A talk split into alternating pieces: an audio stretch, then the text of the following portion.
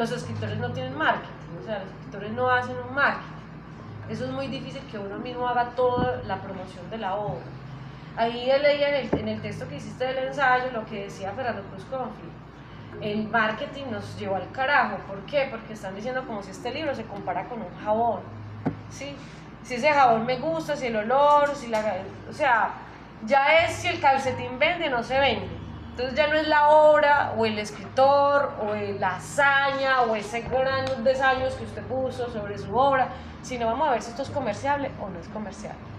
Y frente a eso empieza uno a irse quedando atrás. Si uno no se pone en la, en la, en la batuta de que entonces también es posible que haga una creación, esto no se hace solo, esto tiene muchas caras, esto tiene muchos profesionales acá. Es decir, yo pago un diseñador, yo pago un ilustrador, yo pago un diagramador, yo pago la litografía. ¿Cuántos sueldos hay ahí? Sí, hay cuatro sueldos. Y antes de que yo vea este libro en físico y lo pueda ver, porque a usted nadie le, le, compra un libro o un proyecto hablado, sobre la base de que está hablado, sobre la base de que, ah, es que usted muy bueno, sí, yo le voy a tener en cuenta su libro, no, usted le toca hasta llevarle casi el producto machote final y ahí miraremos qué pasa, ¿cierto? Eso es lo que ha sucedido pues como con el término. Lo otro, la litografía en Colombia, pues el tema con el papel en Colombia sí es bastante costoso. O sea, hay un impuesto sobre el papel en Latinoamérica. Esa es la gran falla junto, frente a lo que es Europa. Imprimir en Latinoamérica es muy costoso. Los lugares más facilitadores como de la impresión es Perú. Ustedes saben que Perú tiene imprentas desde épocas de la colonia, es decir, que se ha caracterizado por poder imprimir la literatura latinoamericana y México, ¿sí? Pero Colombia, Ecuador, Argentina, o sea, países que el papel es costosísimo. Es decir, todo eso tiene que ver hasta con lo que vale el papel. El papel es el que pone las condiciones de la obra. Si es propalcote, si es bond, si va a ser eh, eh, en una pasta dura, el full color es una cosa que nos cuesta, es decir, soñar con un libro en colores en Colombia es como, o sea, tengo que meterle para la casita. ¿Sí me entiende? Es, una inversión como una casa. Si yo, si yo en este libro tengo que invertir ya 15 millones de pesos, imagínense, es, es como si yo estuviera invirtiéndole a un proyecto muy grande. Pero que tiene uno que volverse autogestionador, como dice Walter, pues si uno se deja morir, porque el gobierno no lo mueve, porque de pronto no, están los mecenas, ya no estamos en épocas de mecenas, lamentablemente la historia nos muestra que, que hay muerto muchos mecenas. Antes los escritores de otros siglos tenían un gran padrino, una gran madrina con dinero, hijo de madre, y ese era el que lo sostenía mientras que se encerraba por ahí a escribir, les, sostenía la alimentación y, y, la comida. Porque es que para crear hay, hay, un, hay una necesidad de ocio. O sea, para usted crear ahorita el ocio, usted no puede estar pensando en el pan de cada día, pensando en hacer un libro. Es decir, si usted no tiene un ocio, una idea de que tiene un tiempo libre propio, es muy difícil. Y eso es lo que yo hablo con las nuevas juventudes y con la niñez. Valorar el tiempo propio, valorar el tiempo de la imaginación, valorar el tiempo del instante del rapto poético. Es decir, me cogió la inspiración, me cogió el rapto, ya estoy con la imagen acá, pero resulta que estoy en medio de un boleo, de un trabajo, yo no me puedo sentar y salirme de mi cotidianidad, voy a escribir esta paginita, a menos de que ustedes muy juiciosamente anden con libreta, que es muy difícil que uno ande con la libreta en mano. Y vaya, ay, voy a sostener esta imagen hasta que llegue a la casa, esta idea me está rondando, voy a llegar a la casa y la voy a transcribir, llegó algo y llegó la niña, ay mami, bájeme la cameta y ya, ¿cierto? Entonces esa es la realidad frente a nosotros poder empezar a construir ese cuarto propio, poder construir ese tiempo libre. Esto es tiempo libre, este sábado, eh, esta mañana es tiempo libre, esto es poder hacer algo con nuestro tiempo libre. Porque es, este porque es un tiempo libre, porque ustedes tienen en este momento la decisión de estar en otra parte, haciendo otra cosa. Sí, sí, o sea, es la realidad. Aquí nada lo sujeta más que la voluntad propia nada, ni siquiera porque yo haga un discurso y haga malabares. Es decir, si no hay una voluntad propia aquí, aquí no hay nada. Y la comunidad creadora es de voluntad propia. ¿Voluntad propia para creer en qué? Yo no sé, doña, doña Ligia, Ligia, eh, ¿qué aspira usted con su poesía hacia un futuro? O la compañera que ya está haciendo teatro, ¿cierto? Narrativa, que aspiran con, con un escrito de estos al futuro, pero uno sabe que tiene que seguir maceándole y trabajándole. La idea de, de los talleres de escritura creativa entonces no es formar como laboratorios escritores. Es una mentira, eso es algo que ya critican grandes escritores. En un taller no se hacen los escritores. No es que aquí Walter, por toda la influencia y todas las lecturas, logre que usted ya tenga una perspectiva más consciente de su voz poética. Porque la voz poética, eh, eh, eh, la literatura es cuando nosotros podemos escindirnos, separarnos de todas esas influencias, del director, de, de, yo, Pepita, siempre veo el mundo así, para poder uno encontrar una voz auténtica en la poesía, unos versos que digan algo nuevo, así estén hablando del mismo amor, ¿cierto? Yo, le decía algo a Carolina y es que yo cuando, cuando era muchacho, y bueno, hace ocho días contar la experiencia con Eliezer, yo entré a la universidad no porque yo quisiera ser profesor, la verdad, yo nunca quise ser profesor, a mí no me interesaba ser profesor. De hecho, yo empecé a estudiar aquí administración de empresas, yo estudié aquí en la del Valle, solo que luego me retiré. Yo entré a la universidad convencido de que yo quería era ser escritor, pero yo nunca encontré en la licenciatura alguien, es que no hay una fórmula, uno llega ya, es que eso es un discurso simbólico. O sea, ahí está el discurso. Ah, que mire, desde la teoría es lo mismo que yo trato de hacer, pero por eso yo sé que tengo una sensibilidad distinta. Yo entré al pregrado tratando de que alguien me enseñara y nunca lo encontré. Hice una maestría pensando que, como me hablaban de unos profesores, pensando que, y luego me di cuenta que realmente yo estaba totalmente equivocado. No hay nadie que le enseñe a uno a escribir un cuento, no hay nadie. Ni Vargas Viejo que uno ha leído, que por imagínese, ha leído los grandes maestros, y no hay ninguno. Yo creo que es una voz que se va que se va tejiendo a medida de, de retazos y, de equivocaciones. A donde iba con lo de la voz poética, voy con el primer libro entonces eh, a Bogotá, porque Luis Fernando Afanador, que es un gran reseñista y del espectador, él no escribe poesía, pero él es más reseñista, es un gran lector de la narrativa y presenta muy bien esos trabajos. Eh, me hace una escena con Joe Broderick, que es un traductor de Samuel Beckett, eh, también del teatro, eh, es el papá de Sistema Solar, del, del, vocalista de Sistema Solar, ya está muy abuelo él, pero es un gran, gran traductor de Samuel Becker.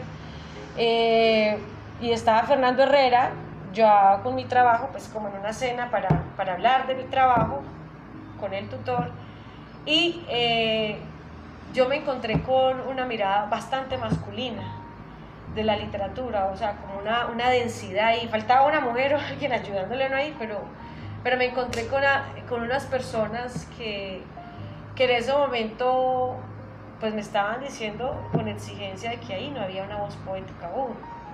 Y tú sabes que en ese momento que decía no hay una voz poética, yo sentí un gran fracaso. Es decir, usted todavía no está diciendo nada propio, usted todavía le falta eh, llegar a un clima donde uno diga es que aquí está la autora. Y eso eh, a los 22 años, 23, eso uno no lo comprende porque uno está muy lleno de sensibilidades. Pero lo que dice Walter, es decir, yo ya había estado en cuatro años de taller, ya había rayado mucho, y cómo es que unos grandes críticos me dicen que todavía no hay voz poética. ¿Qué quiere decir eso? O sea, eso para mí fue algo doloroso aceptar la crítica, doloroso aceptar la severidad, para nosotros todos es doloroso que nos digan que lo que nosotros escribimos o no dice nada, o ya es repetido, o ya suena cacofónico, o al lugar común. Sí, el peor, lo que uno no quiere es instalarse en un lugar común. Beatriz Arlos dice que es un lugar común, es como una biblioteca de sentidos, de, normas que nosotros socialmente no sabemos, no, no, las entendemos, pero aceptamos que, ah, eso debe ser así y la gente se queda con el pensamiento esos bloques de sentido. Son bloques de sentido con los que la gente se casa. Pero para mover esos lugares comunes de la palabra, ese lenguaje que siempre nos remite a los mismos puntos, a las mismas entregas, a los mismos dolores, salir de eso y poder pensar en una voz poética que no sea el sentimiento tuyo propio, sino que yo en esa voz poética refleje a 100 mujeres, a dos niños, al vecino, a la señora que no lee, pero que si lo escucha lo entiende. Ahí es cuando uno dice, pues pucha, todavía me toca un trabajo muy tenaz, Por eso, eh, pues en la creación uno se encuentra bastante con la crítica, bastante con la gente que dice que uno es un entusiasta, que para qué la literatura, por qué uno sigue hablando de este cuento, por qué uno sigue yendo a los lugares a leer a un parque, porque uno sigue pensando de que si va ahí y lleva a un niño a la escritura o al dibujo, eh, o sea, ¿por qué tanto soñar? Pero resulta que uno, el literato en la concepción de crear ciudadanos del mundo, uno sabe que en el leer está el acto de liberarse, en el leer está el acto de encontrarse con uno mismo y con los otros, con esos mundos distintos y propios. ¿Que ¿Qué tipo de lecturas va a elegir? Ahí es donde está la metodología del taller. ¿Qué lecturas en este momento realmente pueden impactar a este taller y lo necesitan? ¿Qué autores necesitan descubrir? Eso es la mirada del director cuando ya conoce esa comunidad creadora. ¿En qué perspectiva se, se va a poner? Ve, ¿será que Araceli, si yo la pongo a leer Horacio Quiroga, o si Araceli trabaja más desde, no sé, Elena Garo, bueno, autores latinoamericanos. Yo quiero mostrarles un ejemplo de este libro editado rápidamente. Este libro, pues lo edité, lo edité el año pasado con un premio de cultura en casa. Este es el machote. Esta versión es una versión oficio, ¿cierto? Es una versión de medio pliego. Para esta versión siempre hay que gastar papel, porque de una plancha en este formato salen solamente cuatro o tres, entonces siempre es una pérdida de papel, el formato siempre pierde un poco de papel. El full color pues es una cuestión que ya cuatro tintas, una como el negro, eh, pues genera un costo que rebaja millones, pero si ya hay dos o tres ya se sube. No, no se sube en pesos sino en millones, entonces ahí es donde uno encuentra la dificultad. Este libro, por ejemplo, fue editado con las ilustraciones de un obrero, es un hombre que llega a su casa después de la maquila, él trabaja en una fábrica de papeles nacionales y él empieza a dibujar en su propia casa, en, unos, en unas cartulinas, hacer mandalas, hacer un reciclado de imágenes, de figuras que le impactan, a ir diseñando sin ningún conocimiento. Pero lógicamente que él lleva muchos años intentando con el color. Estos son marcadores y lápiz. Esta técnica es una, una técnica muy escolar, pero que a la edad de un obrero de cincuenta y pico de años, que nunca tuvo educación, llegue a su casa sin ninguna motivación, incentivación a dedicarse a pintar, a dibujar por cuenta propia, esto dedica horas. Un solo dibujo, eso significa horas de dibujo, en trazar y en pintar, horas de trabajo. Entonces, en ese caso, para yo percibir cómo puede ser un libro de poemas con ilustración, eh, quienes no tienen, nos tienen pues años luz en la industria editorial, en libros de niños y juventud, son los argentinos. Ellos sí, de verdad, hay mucha imprenta, mucha maquila, ellos manejan muchas técnicas del arte para generar, el, para generar los libros, son muy llamativos, unas ilustraciones muy novedosas, aunque uno baile y son historiacitas simples o poemas simples, pero hay una concepción del libro de lujo. ¿Por qué? Porque mire yo ya lo que genero con esto. Yo abro un libro grande en colores y mire todos los ojitos que se... En, perdón, en, Argentina tú dices que es más caro que aquí en, Colombia. En Argentina ahorita todo está caro porque Argentina está en crisis económica en Argentina todo está súper inflado. O sea, ellos sí tienen la imprenta y todo, pero en este momento el papel, todo está muy difícil en Argentina. Está muy complejo en la Argentina, hace más de, desde el corralito no se han podido parar muy, muy bien, no. O sea, ellos tienen ediciones muy buenas, pero... pero pues yo digo porque, por ejemplo, pues yo veo como muchos argentinos que publican muchas cosas, ¿no? Entonces pues, me imaginaba que en términos económicos también debe ser más. Claro, pero ¿por qué te estoy diciendo? Llevan la batuta a nivel de premios nacionales y de ilustración, a, nivel de, de, torre de papel, a nivel de jaguar, a nivel de edición del libro, los argentinos nos llevan muchos años luz e imprimen con, con todas las condiciones. Lógicamente que no es que en Argentina se imprima, sino que son presupuestos que vienen desde España, que vienen desde, distintos fondos, ¿cierto? Es que, por ejemplo, en Colombia a nosotros nos falta ser mucho más recursivos, mirar dónde están los fondos, dónde están los premios, dónde están las posibilidades de que se estén estimulando procesos creativos. Pero para eso uno tiene que meterse al Google y masear mucho y buscar alternativas. Si uno no tiene los millones de pesos para autopublicarse, ¿cierto? Uno mira, por ejemplo, este proceso, yo aquí pensaba cómo hacer que el mismo libro sea taller de escritura creativa, es decir, cuando yo vaya con los niños, ellos ya vean que el libro los va direccionando. Como estamos eh, trabajando con una ilustración, ¿cómo hacer de que la ilustración no bote la poesía o se ponga por encima? ¿Y cómo hacer que la poesía no se ponga tampoco a tapar la ilustración como quien dice, usé al ilustrador solamente para que me sirviera de, de color? Y no para decirle, le voy a dar la misma dignidad y el mismo lugar al ilustrador, porque es que aquí hay unos créditos, perdón, que deben ir muy claros de que hay un trabajo colectivo. Eso yo se los hago saber a ustedes porque es que un libro, para llegar hasta un físico, hay un equipo de trabajo, siempre hay un equipo de trabajo. El, el, el, el corrector de estilo, yo sé que eh, pues Walter, que está haciendo una novela, pues él dice, estoy corrigiendo, pero llega un momento en el que eso no lo puede corregir más él, ya tiene que haber otro tercero y hay que pagar, o, o un tercero muy bueno amigo, o un tercero muy clave para que eso se pula.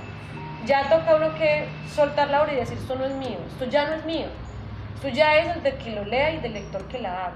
¿sí? Por ejemplo, yo saco mi libro y yo digo, ya no son míos, ya tengo que esperar es la reacción de las personas. Si la reacción de las personas es positiva o negativa, eso ya me dirá a mí como, será una crítica, esa es la crítica literaria, cuando la gente le copia o no le copia, esa es la verdadera crítica. ¿sí? Eh, por eso pues hago como unos espacios donde se ve el dibujo, lo que fue el inicio del dibujo, la prueba, para que los niños pinten, recreen sus ojos, su mirada. Estoy hablando de un poema como Soñarme, pero pues miro a través de esa mirada que los niños se pinten a sí mismos, cómo se sueñan, luego para que escriban eh, se hace unos, como unas estrofitas aquí, unos, para que hagan sus propios versos, unos bloques, unos bloques de texto.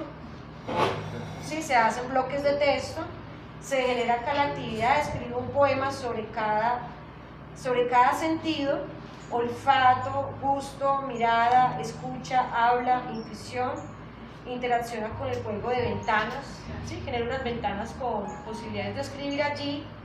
Eh, por ejemplo, en esta actividad me inspiré mucho en lo que manejó Juan Manuel Roca en, el, en, el, taller de poesía de la Casa Silva. Ustedes saben, si ustedes leen a Juan Manuel Roca, ustedes se fijan cuál es el, el objeto, cuál es el el tema que más lo seduce a él. Desde que él empezó a hacer poesía, como nosotros, que iba a los festivales en festivales, eh, en, Río Sucio, el encuentro de la palabra, ahí empezó Roca, a hacerse conocer como el Roca, cuando era pelado, como nosotros también inició así, haciéndose conocer. Su objeto, su mirada, su, su eh, tema dentro de la poética ha sido la ceguera. Si ustedes miran a Juan Manuel Roca, su, poesía, su poética ha estado mucho con el tema de la ceguera, de la evidencia, de la oscuridad, de, todo ha sido sobre, siempre hay un ciego en la poesía, siempre una mirada de, de que es no ver, de que es no tener ese sentido y que estar percibiendo con otros. En Juan Manuel Roca, por ejemplo, ustedes lo van a leer y van a encontrar que él se ha ido por el sentido de la vista, rescatar eso, porque es tanto sentido. Otros poetas se van por otro sentido, ¿sí? El de la escucha o el de la intuición, el de la mirada, el del habla. Pero para eso, para ese taller, yo leo, comparto con los niños unos poemas que tienen que ver con cada uno de estos sentidos, que hablan de la mirada, que hablan del escuchar. Así mi voz no te alcance, te oigo a lo lejos, pero ahí está como una concepción. Hay otras ideas del libro y es que mmm, no sea lineal, entonces yo al leer este poema, este poema me obliga a hacer eso. Esto ya en un taller de literatura ya, ya genera como ve, como así que esta muchacha, los niños ya esto les genera conducir un carrito con el libro. Es, es para ellos muy interesante, han pasado 100 noches mientras pliego la sombra de un árbol en mis poemas. ¿sí? este juego con el libro, buscar la interacción del libro que, que salga su formato, que salga la literatura, lectura lineal. Es decir, a mí me encantan todos estos juegos que uno va encontrando para los chicos.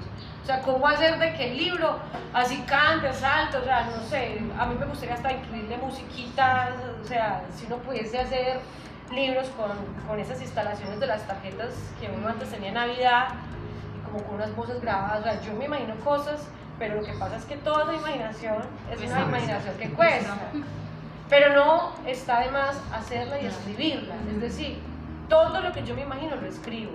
Y luego miraré qué pasa y dónde está el concurso o lo que va a salir que me va a, a, a llenar por ese lado. ¿Sí? Dentro de la ilustración se dejan fragmentos también por, por no pintar, para, para, que haya también la idea de que es la mente la que complementa, de que es el otro el que complementa.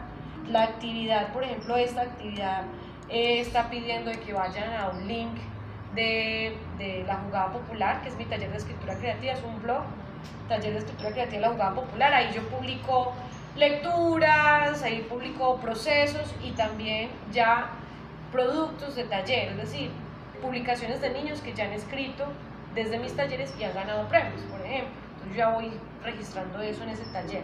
Sí, esto es como una manera de decirle al niño, mire, también del libro, vete al celular y busca esto, vete a la página, porque esto ya está ahí.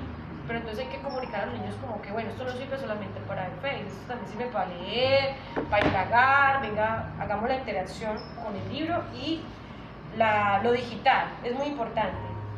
Por ejemplo, también pues uno ya por eso busca, eh, a este sí me lo dice este muchacho, ¿no? Ahí está, si yo no estoy hasta el final con las personas, es muy complejo. Este libro tuvo cuatro pruebas que me costaron mucho.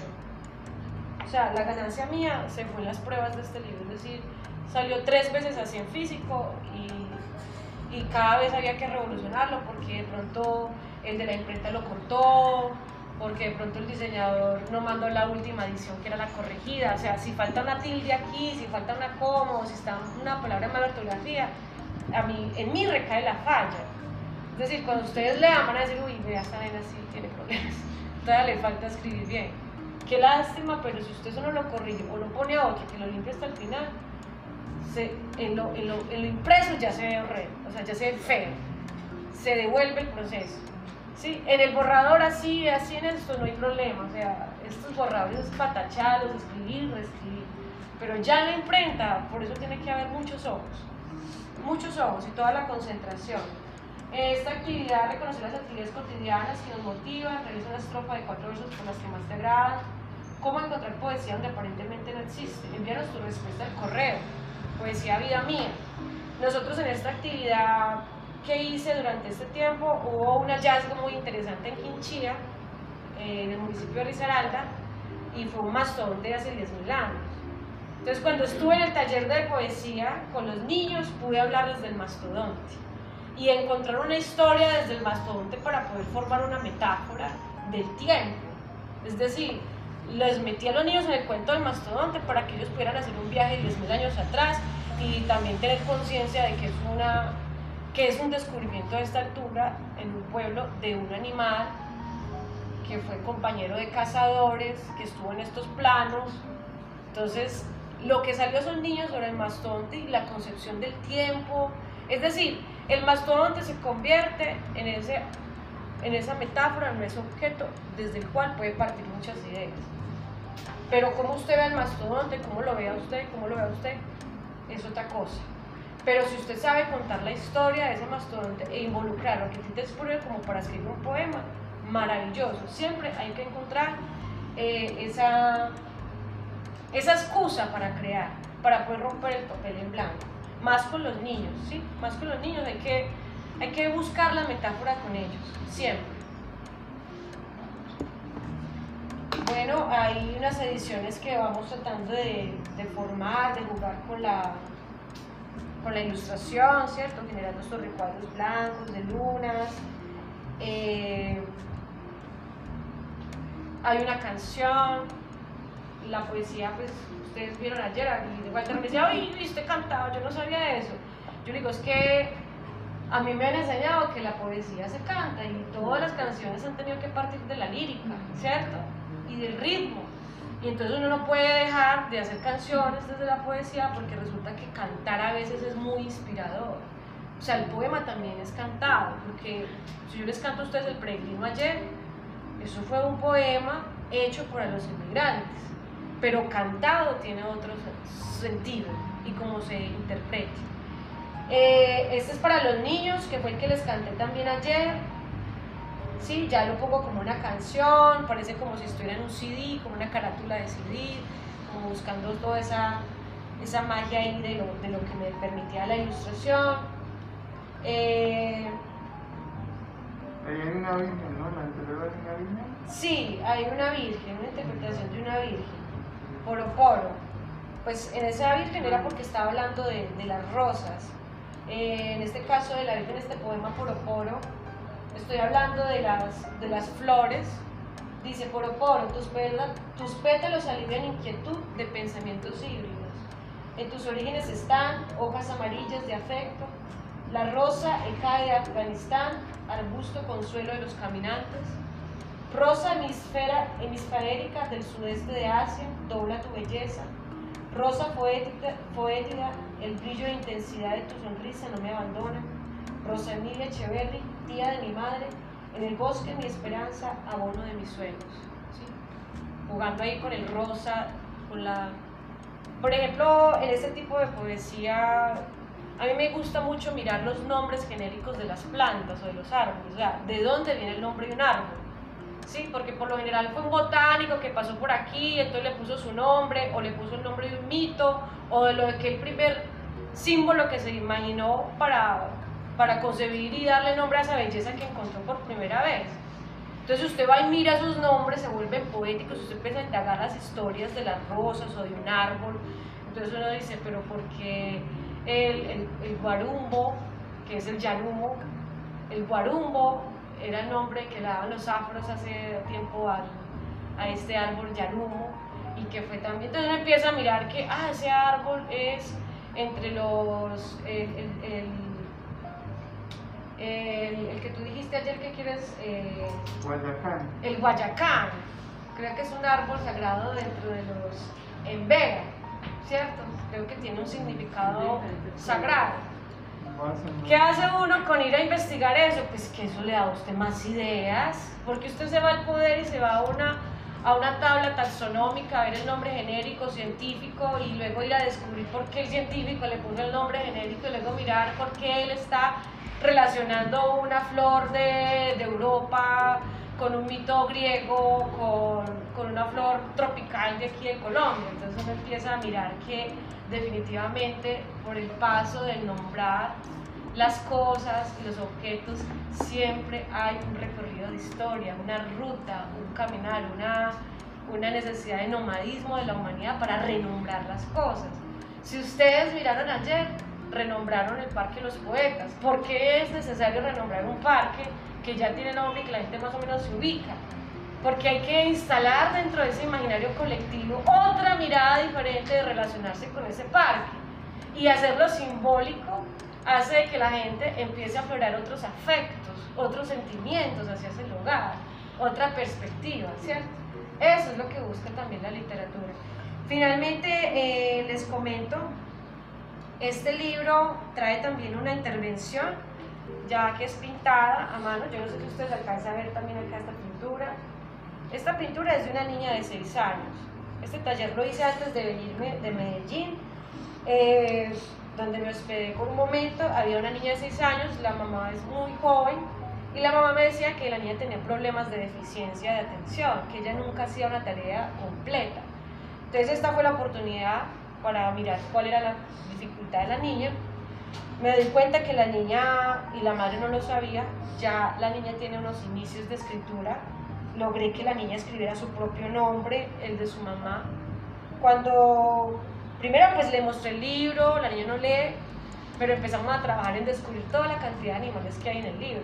Y hay muchos pájaros, hay colibríes, hay guacamayas, hay águilas, hay eh, búhos, y entre cada historia decirle qué pájaro es este y este pájaro y el otro, la niña se metió y se empeliculó.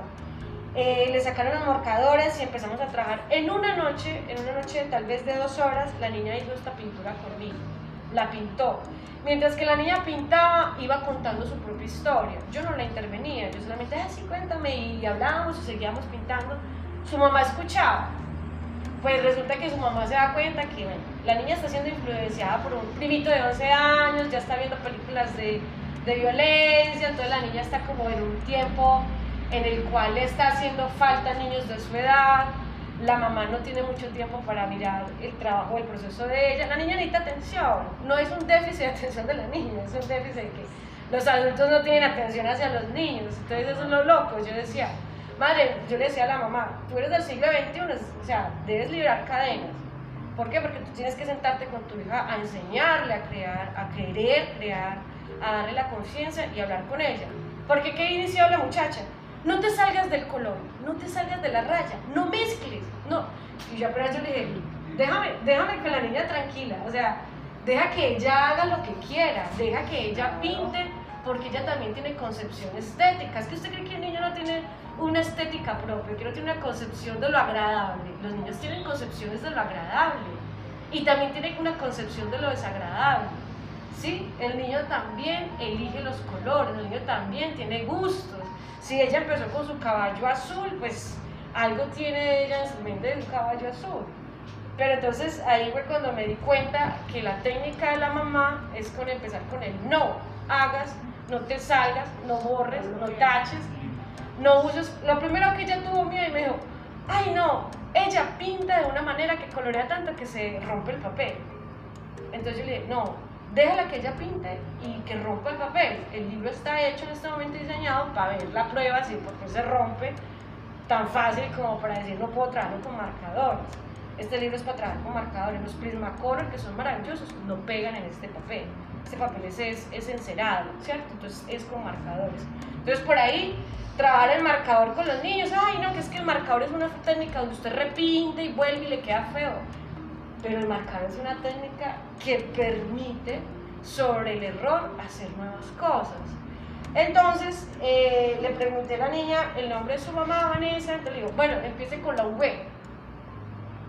A mí eso me pareció muy loco porque hasta un colombiano adulto hay que decirle la B cortica y la B chiquita y la B larga. O sea, la gente le dice V y ¿cuál es la V? Todavía. Y esa niña ahí mismo la hizo. Y la mamá, la digo, ella sí tiene ya idea y conocimiento de la lectura. Y los seis años es la época en la que uno ya se abre a escribir y a leer. Está el déficit de concentración, es en la falta de concentración de los adultos en aportar. ¿Esto qué quiere decir, eh, amigos y amigas? Yo me he encontrado con niños en todas las condiciones, en la escuela nueva, en las veredas, eh, donde no ha habido proceso de lectura, pero con la obra literatura y también con un libro bien ilustrado, con esa colección Semilla, que creo que es como una de las mejorcitas que ha donado el gobierno. ¿sí? Esa colección es full color, tiene unos textos muy buenos para trabajar las matemáticas desde el cuento. Yo con esa colección Semilla me defendí mucho en las escuelas, porque pues es el único material así como disponible gratuito, pero que está muy bien fundamentado. Entonces, al trabajar la literatura, al bajar nuestro discurso a la niñez y la juventud, nos toca que volvernos muy creativos, muy visuales. La promoción de lectura es casi una cosa performática, ¿sí? Eh, Tú sabes, entiendes qué sería performática, una promoción de lectura performática, como un performance, como si uno estuviera casi llevando a la, a la teatralización sin ser teatral. Es decir, eh, al leer y al grabar un texto literario, no es mi boca la que se está manifestando, se manifiesta mis ojos, se manifiesta mi cuerpo, se manifiesta como como el libro, cómo lo mantengo, cómo lo sostengo, cómo leo, cómo mantengo la atención sobre todos, cómo la logro. Yo sé que Walter no tiene que hacer tantas cosas aquí, así, venga, les cojo el libro, les así, les poso, les hablo más duro, les canto. No, porque son personas adultas, ¿cierto? Ustedes ya no entran, dame el cafecito, ya no entran, sí, son personas adultas. Pero para entrar en el mundo de que la gente se siente frente a un renglón, y cuando los niños leen y descubren lo que ellos comprenden y se les felicita por ese argumento propio, eso es un éxito. Es decir, eh, eh, en el pregrado lo que yo digo sobre la imaginación literaria es que sí es importante un sentido personal de la obra. Es decir, sí es importante valorar en el currículo lo que el estudiante sintió leyendo a Dostoyevsky, a Edgar Allan Poe o, a Franco o al compañero Walter. Es decir, sí es importante escuchar la opinión que sale de un lector. Si uno no deja esa construcción del lector y uno cree que siempre hay escritores con un argumento más grande que la de los lectores, entonces uno para qué busca lectores, para qué busca reactivar, reactualizar, para qué uno busca entonces eh, eh, otros pares. ¿sí? Entonces ahí voy con ese reto de la literatura, ahí les comento pues que la política pública de Colombia es, es precisamente con esa idea de democratizar, pero que falta, en la realidad falta, es decir, si no son talleres organizados como ustedes, no existe ese tipo de espacios. Si las universidades no se empoderan de eso, de generar talleres de escritura creativa, no existe porque la comunidad los cree o la junta comunal los cree o el presidente de turno los cree. Eso es una realidad. Esto tiene que venir desde las políticas públicas culturales. ¿Sí? Eso es una cuestión que viene desde ordenamiento. Y ahora pues les dejo ahí abierto. Ustedes saben que va a haber una actualización del plan de, de cultura nacional y están haciendo unas encuestas de, de, cultura y todo. Ellos están en una... Esto, esto que tú estás diciendo, están haciendo un reacomodamiento por eso van a evaluar la cultura desde otro punto de vista, que es la economía naranja. Que es decir, el taller sirve porque me está generando escritores, ahí lo hablo. Si no hay escritores, no hay gente que no está escribiendo y no hay antología ni nada, lo cerramos porque no hay nada. Así se está volviendo la cosa. Se aporta donde se ve producto. Y es muy triste, o sea, pues un producto, si todos nos ponemos en el juicio, se logra, ¿cierto? Pero, pero todo tiene un proceso todo tiene un oficio y necesita una estimulación. Bueno, bueno antes, antes de, de, mencionar, ¿alguien quiere hacer alguna, alguna pregunta? ¿O quiere mencionar algo? Lina. Ah, perdón, Araceli. Anoche decías que era muy importante el ejemplo, que, cuál fue la primera experiencia tuya y lo que nosotros hemos tenido mamá eh, con la lectura entonces que los padres, los familiares, las personas más, más cercanas influyen muchísimo. Entonces yo también estoy de acuerdo con eso porque tú hablabas de tu abuelo. Y para mí también fue mi abuelo y mi mamá.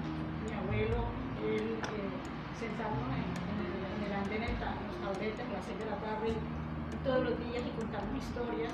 Luego la, la, de mi madre, que ella no fue a una escuela, no estudió, pero, pero ella eh, contaba historias a través de, de, de, las nubes, de los animales, de tal cosa, para entretenernos, éramos seis hijos. Y entonces, eh, que fue una mujer que falleció joven y joven adulta y que me dejó con ese, ese amor por la lectura y por transmitirle a los niños, porque además de pues, ser bibliotecaria, gestora cultural, y yo inicié como docente. Y, y mi experiencia fue en una vereda en el campo y ver y, trabajé con la escuela nueva y ver que realmente a través de, cosas de la, de la comunidad, se puede hacer, se puede crear y escribir y puede... Total. Entonces, eh, me gustaría que tú contaras esa experiencia a lo que pudimos asistir. Listo, eh, yo tengo que comentar, yo hice mi primer libro de cuentos infantiles ilustrados en el 2015 por la experiencia que tuve en la escuela nueva. Eh, son tres cuentos infantiles ilustrados. Maitena la más amada, Viaja pequeña a las alas de la lechuza y No me gustan los pelos del gato. No me gustan los pelos del gato por tres razones. Son del gato, no son míos y son difíciles de atrapar. Eh, hay una realidad frente a esto y es que eh, yo encontré en los niños una inspiración. Es decir, yo siento la esperanza de la humanidad hacia la infancia, no hacia los adultos. Es decir, yo los viejos casi no les creo nada. Ya están demasiado afectados y demasiado enfermos. Pero yo sé que sobre las niñas está la esperanza de otros imaginarios. O sea, los niños ya son ambientalistas, los niños ya son ecologistas, los niños ya tienen sentido de ciudadanía. Y los niños ya saben que, que, es mentira y que no está bien botar una basura en la calle. Pero llegan los padres, ay no, déjala ahí, déjala ahí ay, no, no, no, dígale al amiguito que no está, no, no, a la vecina que yo no, no voy a ir. Entonces empiezan los padres a corroer y a correr. Entonces ahí eh, yo siento que escribir hacia la niñez y todos estos, estos poemas de, de por qué con la ensoñación, el término mío es la imaginación y la creación, ensoñar. Esos verbos como ensoñar es como poder usted estar aquí en este estado, pero poder proyectar imaginaciones que pueden llegar a hacerse en realidad, conexiones. Conexiones basadas en qué? En argumentos, en investigación, en su propia confianza en sí misma. Entonces yo digo, eh, viaja, viaja pequeña en las alas de la lechuza. Yo conocí una niña, Lisette, que ella iba a un taller a mi casita, en una finca que vivía, y los niños iban a, recibir taller. Pero yo sentía en Lisette una, una cosa extraña, una mirada perdida, un miedo. Y cuando ya fui más adentro descubrí que era una niña abusada. Entonces ahí como que eso me, me, me, detonó, soñé, yo sueño para escribir, o sea, yo también me concentro en los seres humanos, en los que yo quiero escribirles y sueño con ellos. Ayer tenía que mandar un poema sobre víctimas, sobre una víctima, y ayer soñé una cosa increíble que ya tengo que irme a escribir, ¿cierto? Pues no lo estoy haciendo acá porque estoy en otro momento, pero ya el sueño me quedó ahí. Y en ese caso de Lisette, eh, me encontré con, con, una metáfora de la lechuza, de cómo los niños trabajan en el campo, los ponen a hacer una vueltica aquí, que el marranito acá y todo, pero los niños también necesitan buscar la imaginación en medio de sus trabajos domésticos. Entonces es un cuento recreado para ella. Maitena la más amada fue una historia de una niña argentina que perdió su vista a los 8 años de edad y sufrió 36 operaciones quirúrgicas. Pues el cuento es esa niña haciendo un viaje a una montaña por unas piedras sagradas yo siempre me voy hacia los, hacia los indígenas, hacia nuestras memorias eh, así hispanoamericanas para poder recuperar otros valores, no, no, me refiero a Europa ni a otras cosas. Y logré con Maitena la más amada que esta niña haga un viaje con una vaca que se llama Tofi y es como el concepto de esa guerrera, pero en todo el tiempo que yo hago la descripción del personaje, el personaje no está viendo, está palpando. Toda la metáfora es lo que ella toca. O sea, todo el recorrido que ella es es como si ella estuviera palpando ese recorrido. O sea, yo estoy colocando en el vidente a viajar, a soñar, a transformar. ¿Por qué? Porque sus padres trabajan en México porque se hagan más libros en braille, porque haya inclusión de los libros para los niños ciegos y que haya literatura para ellos también. Entonces ahí va la narrativa mía. ¿Yo qué estoy buscando en mi narrativa? Hacer personajes vicarios. ¿Qué son los personajes vicarios? Personajes que generen altruismo, otredad, que me generen a mí miradas de otros mundos en los cuales yo pueda comprender y generar otras condiciones. Y para eso hay que ser un ser político. Lina, Lina eh, sí, de hecho, eh, esta semana en Telón empezamos con la escritura eh, creativa para los niños y fue muy interesante porque todo lo que estabas hablando aquí, nosotros lo iniciamos. Hablamos de la imaginación con los niños y los puse a hacer sus propios cuentos y hay unas niñas que ellas no saben escribir todavía, entonces yo les dije, dibujen. Dibujaron una, una, un pastel y los puse, las puse a decir eh, todo el cuento con referente al pastel, entonces ellas mostraban la imagen y contaron el cuento con su pastel, o sea, no, había letras ni nada, pero pues lo tenían. Y fue muy interesante eh, y me encanta. Quiero decirles, en la adolescencia pega duramente la crónica la crónica es un, buena, es un muy buen eh, material, buenas crónicas eh, para trabajar con los adolescentes. Los, los, jóvenes les gusta mucho poder contar de su realidad y ficcionarla, ¿cierto? Entonces, en la crónica, como a nosotros nos gusta llevar como una idea del tiempo organizado, y a los niños necesitan primero organizar la idea del tiempo, el inicio, el desenlace, la trama, pero en la crónica es como dar los datos del lugar, dar ubicaciones, qué personajes fueron testigos, todo lo que se trama en una crónica. A ellos les pega la crónica enormemente y se vuelven cronistas. Un niño puede ser cronista porque siempre hay, ay, yo escuché esta chisme del barrio, voy a contar esta muerte, voy a contar esta historia, pero la voy a relatar, voy a mirar, y ahí empieza a hilar el tiempo. Bien, eh, muchachos, eh, para Ítaca pues ha sido un placer tener hoy, con, hoy a, la profesora Carolina Hidalgo, agradezco muchísimo su, su visita, las puertas de Ítaca pues quedan abiertas para cuando usted quiera regresar. Y bueno, démosle por favor un fuerte aplauso.